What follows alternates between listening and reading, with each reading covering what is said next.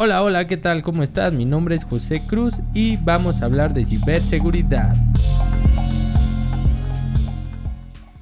Buenos días, buenas tardes, buenas noches, ¿qué tal? ¿Cómo estás? Espero que todo vaya de maravilla, que sea un excelente día, una excelente tarde o noche, depende a qué hora me estés escuchando.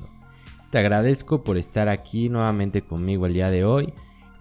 Te recuerdo que mi nombre es José Cruz y nos encuentras en redes sociales como EasySecMX, también en nuestro blog como blog.easysec.com.mx, en la página web easysec.com.mx. Nos puedes contactar a través de correo electrónico por contacto arroba easysec.com.mx o puedes dejarnos comentarios en nuestros posts de cada semana de la red social que tú prefieras.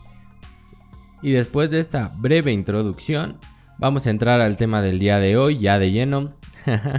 vamos a hablar sobre los ataques a los directores, ataques al SEO, ataques BEC como también se conoce, y cómo funciona, qué es, por qué son exitosos y por qué están causando pérdidas millonarias a las empresas. No sé si tú conozcas lo que es un ataque al SEO, un ataque BEC o ataque de este tipo. Pues bien, te voy a explicar un poquito más. Si tú eres directivo, gerencia, si estás en un cargo alto de la empresa, recuerda que esta información te puede ayudar y evitar pérdidas monetarias a la empresa para que puedas estar concientizado, para que sepas cómo actuar ante este tipo de ataques y así evitar que la empresa sufra. Pero, ¿qué es esto? ¿Cómo funciona? Pues es un ataque de ingeniería social principalmente. ¿Cómo funciona? ¿O cuál es el principal vector de ataque, como se dice normalmente?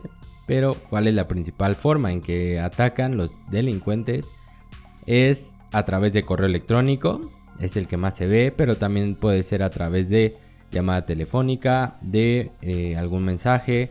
Esto se conoce como phishing, phishing y smishing, deepfake, deep voice, eh, todo este tipo de ataques que hacen uso de ingeniería social por parte de los delincuentes y lo que hacen es principalmente tratan de engañar a las personas que manejan el dinero en las organizaciones, a los directivos que tienen el control de esto.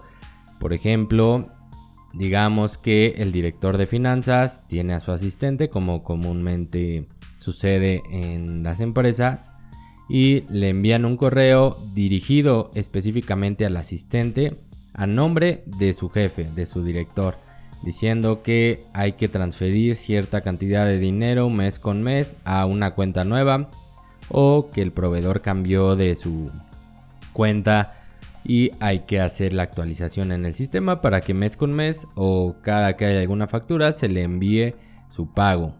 Esto es un engaño y a través de la ingeniería social logran su cometido estas personas.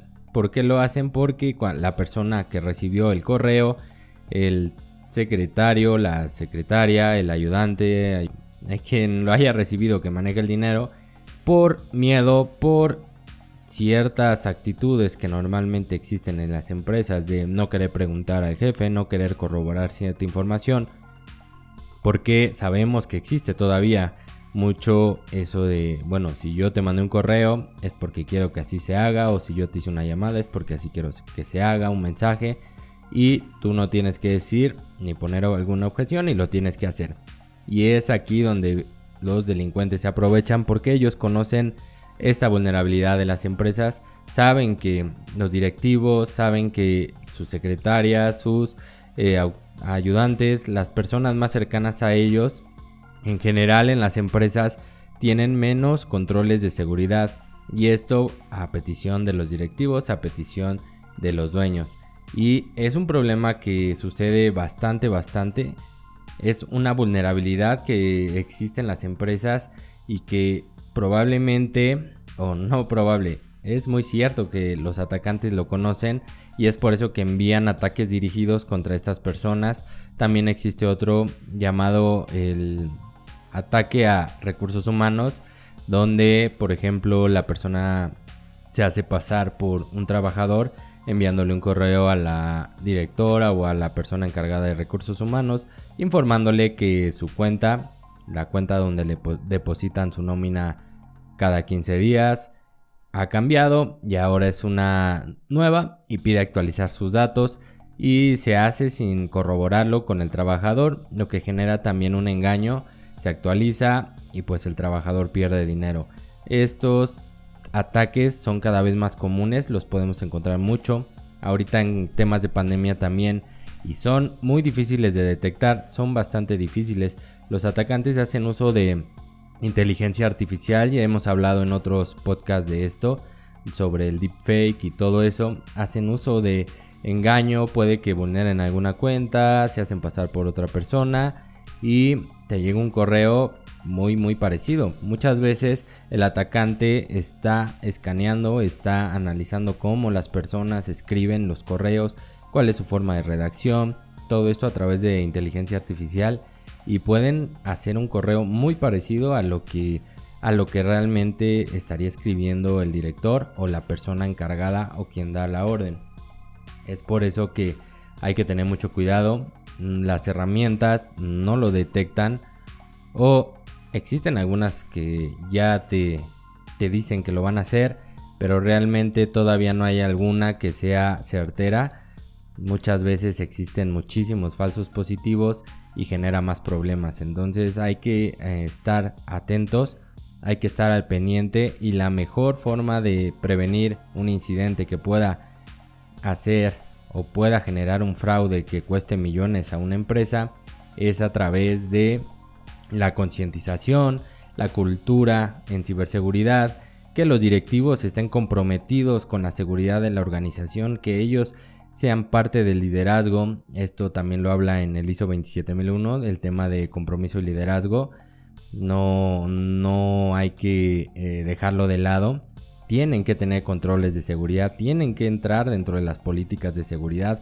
Así sea el dueño de la empresa, si tiene contacto, con la información debe de estar dentro de nuestras políticas y deben de aplicarle controles. No debemos de tenerlos muy sencillos, no debe de estar relajados, no porque sea el dueño, el director, no va a tener problemas. Realmente son los objetivos y es por quien van los atacantes en la mayoría de las ocasiones.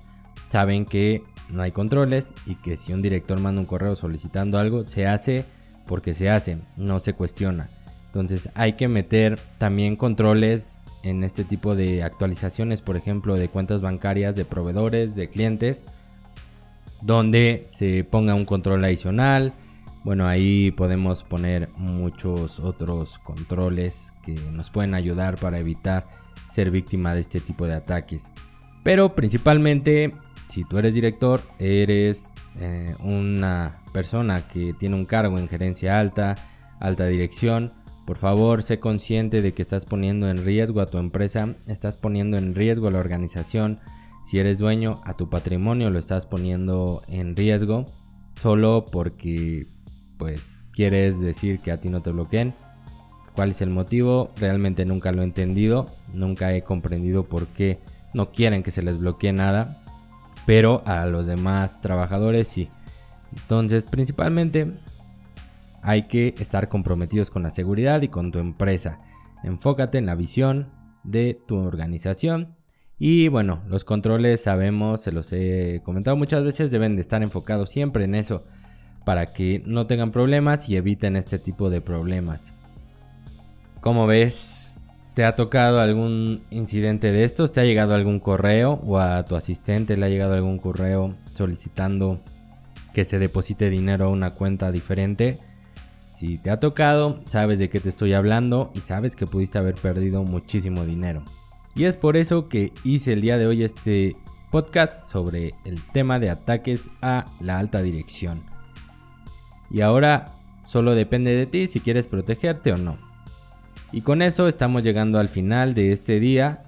Creo que con estos pocos minutos pudimos aclarar un poco más el tema de este tipo de ataques y pues te dejo para que sigas con tu día, para que sigas teniendo un excelente día.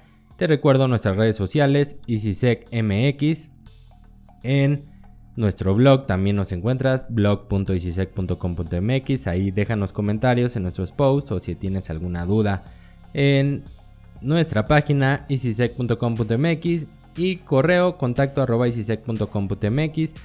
Recuerda que puedes enviarnos cualquier duda, cualquier comentario. Si tienes algún tema específico del que quieras que hablemos, también podemos tratarlo. Y pues eso es todo por el día de hoy. Te agradezco nos vemos la siguiente semana. Espero que no me falles. Y suscríbete a nuestros canales. Que tengas un excelente día, tarde, noche. Bye.